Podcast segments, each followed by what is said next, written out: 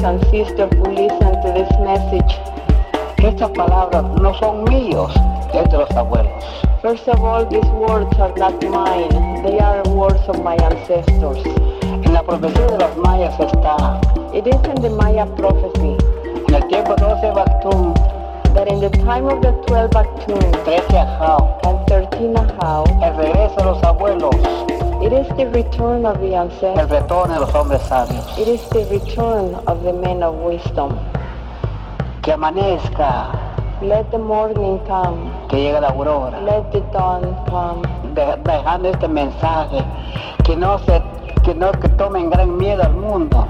So I am here with you giving you this message right now is not to be afraid and take this message spread it throughout the world.